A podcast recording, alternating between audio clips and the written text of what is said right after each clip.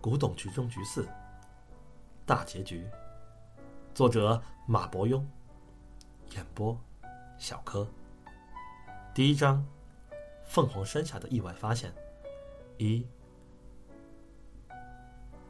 这是一座位于通县的四老旧四合院，旁边就是永定河，门口摆着两尊磨得看不清形状的敦虎石墩，门楣上还残留着缠花纹路，看来是座前清的老宅子。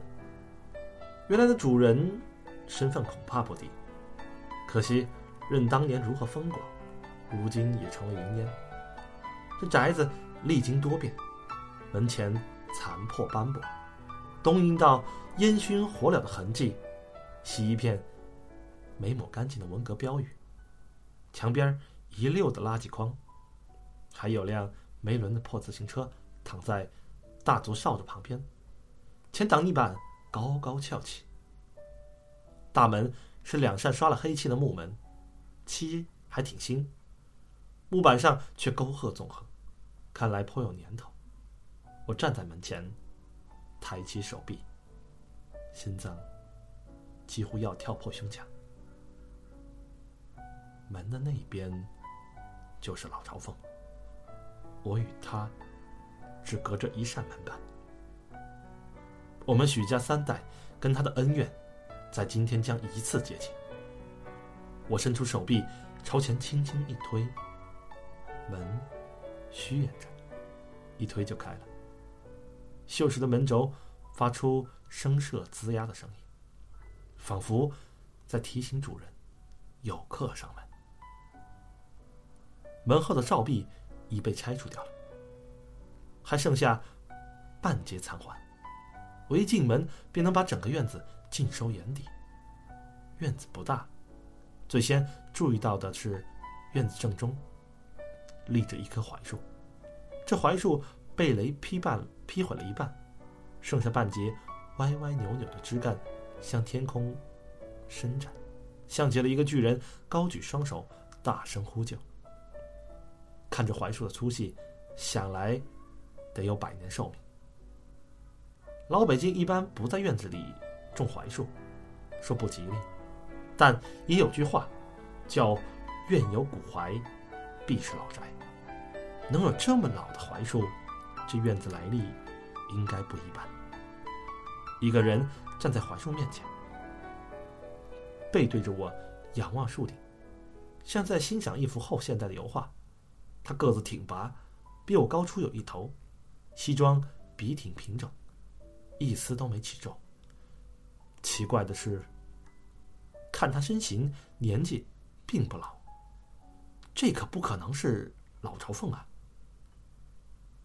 听这人听到我的脚步声，缓缓转过身来，我第一个反应是惊讶，忍不住大喊一声：“要不然！”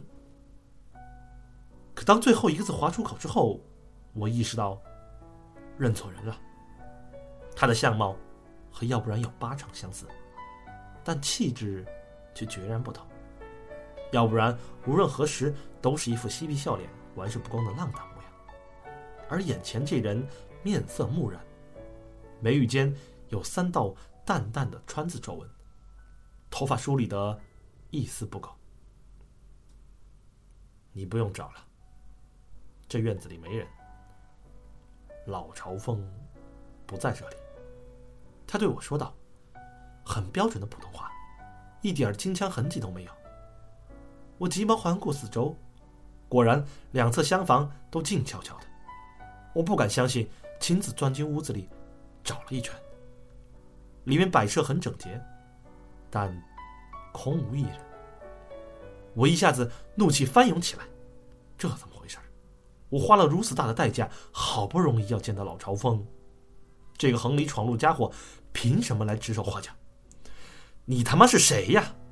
我怒吼道，攥紧了拳头。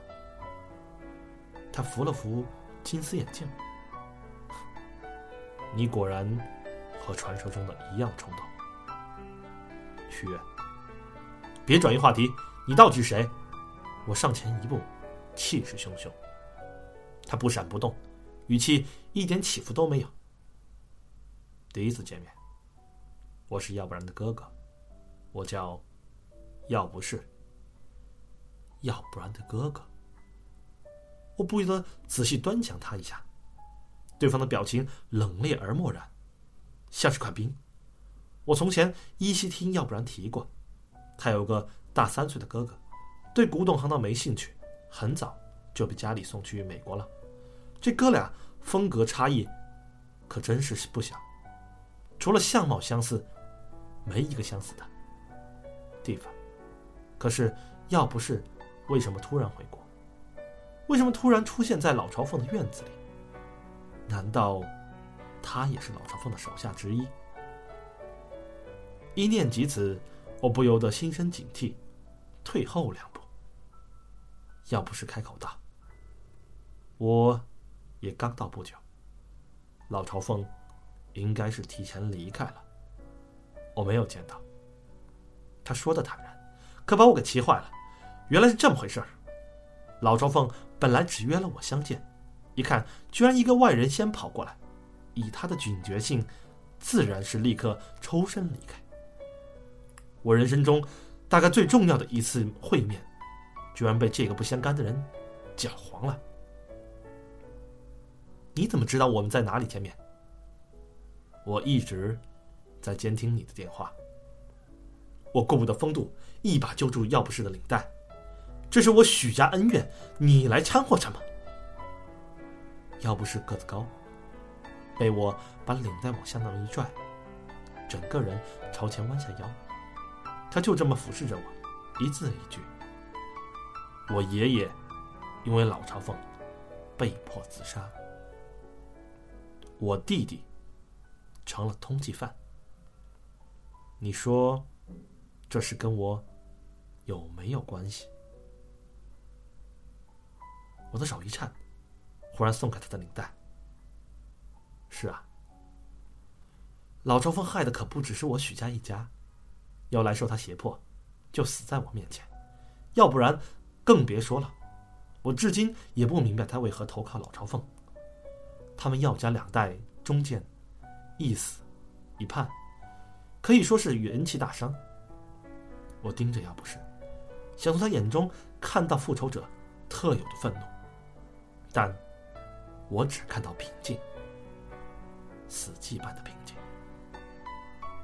要不是退后一步，把领带重新捋平，语调不急不缓。家中如此巨变，旁人都靠不住，只好我亲自回国来解决。说到这里，他扶了扶眼镜框，冷冷道：“我必须直说，许愿，你真是令我太失望了。”我略感愕然，不知他为何这么说。刚才一提老朝奉，你就急吼吼的，像个疯子，完全失去了冷静。以你这种心态，就算见到老朝风，又能报得了什么仇？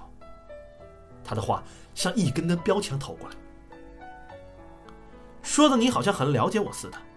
我低声咕哝。你重返五脉后的一切行动，我都仔细研究过。清明上河图那件事，你急于找老朝奉报仇，自己犯浑冲动，才一脚踏入百炼莲的陷阱。我以为你会因此长点教训，可刚才你的表现证明，根本没长进。我忍不住反唇相讥。把老朝奉惊走的人可不是我。要不是道，即使你见到老朝奉，然后呢？你认真想过没有？他这一句话一下子提醒了我。先前我沉浸在即将见到老朝奉真面目的激动中，还没顾上想清楚，一旦见了面，要怎么和他了结恩怨？到底是扭送当地派出所绳之以法，还是手刃元凶？我不吭声了。要不是继续打，你有没有想过，老朝奉这么狡猾的人，怎么会主动邀你见面？他绝非良心发现，必然有所图谋。你这点都想不通，就慌慌张张跑过来，只会一头栽进陷阱里，重蹈《清明上河图》的覆辙。他的声音冷峻透彻，如同一把手术刀，一刀刀的削去我的侥幸。我被他批评的有点恼火，这与你无关。要不是的眉毛轻抬，怎么没关系？你得和我一起去把老朝奉给揪出来。我的搭档可不能是个白痴。我一时无语。这自说自话的本事倒是和他弟弟一脉相承。这次见面不到十分钟，他擅自监听我电话的事情还没说清楚，倒已经开始挑剔起我的素质来了。神经病！我甩下一句话，转身朝门口走去。一个莫名其妙的人，一个莫名其妙的提议，我若是二话不说就听他的，那才是失心疯。你不想抓到老朝奉，这个我自己会想办法。难道你也不想搞清楚我弟弟为何出卖你？要不是的声音从我背后响起，我迈出门的动作僵住了，像被一根绳子牵住了脚脖子。要不然，现在是我心中最大的一根刺，一个谜。如果说老朝奉是我要了结的仇恨，那么，要不然是我急需解开的心结。他确实背叛过我，但也救过我。那家伙玩世不恭的背后，到底隐藏着什么心思？我从来就没搞明白过。要不是轻轻叹息了一声，唉，他今天到了这个地步，我也始料未及。这家伙到底什么打算？我这个做大哥的，从来。没搞明白过，我们两个联手，也许可以弄清楚。我心里犹豫了一下，这个提议听起来很诱惑。不过我转念一想，这大概是要不是的策略。我可不能被他控制了谈话的节奏。一个凭空出现的家伙，一份突如其来的邀请。我虽然鲁莽。可也不至于如此清醒。我沉思片刻，转过身来。这件事太大，光我们俩可不够。今晚家里有个聚会，五脉齐聚。你有什么想法？不妨到那时候提出来，大家群策群力。今晚五脉确实有个聚会。老川凤的实力深不可测，想要抓住他，必须要借助五脉的力量才有可能。本料。要不是，呲了一声，一脸鄙夷的摇头。药家的公道不会讨回，但不会指望他们。那些家伙没有一个靠得住。我眼睛一眯，这可有意思了。听药不士的口气，显然是打算甩开雾霾单干。可我记得他根本不是混古董圈的。一个常年在国外的外行人，想单枪匹马挑战老朝奉，亏他说我还是有勇无谋，我看他才是自不量力。要不是似乎无意解释，他挥了挥手，甩过一张名片来。我这次回国，五脉几乎没人知道。我对无聊的聚会没有兴趣。如果你改变了想法。就来华润饭店找我。说完之后，要不是转过身去，继续仰头欣赏着那一棵扭曲古怪的槐树，不知道他看什么看得如此入迷。我长长叹了一口气。来的时候满怀期待，没想到结局会是如此莫名其妙。带着遗憾和愤恨，我走出了这座宅子。老宅底的门，吱呀一声关起来，只留下一个空空荡荡的院子，一个人和半棵残破的槐树。迈出院子，我忽然没来由的想起一个古老的风水故事：一个富商在院子里种了棵树，没想到接下来家里却灾难连连。一个路过的风水先生说：“您这院子不吉利啊，院中有树，乃是一个困字。”那富商一听大惊，慌忙把树给砍掉了。但还是老出事。风水先生说：“你把树砍了，院子里只剩下人，岂不成了一个囚字吗？”这一院一树一人，岂不是我身后那座老宅邸的格局吗？我不是迷信，但这次老朝奉没见到。却一头扎进这样的风水局里。困，求二字，莫非真的是什么预言？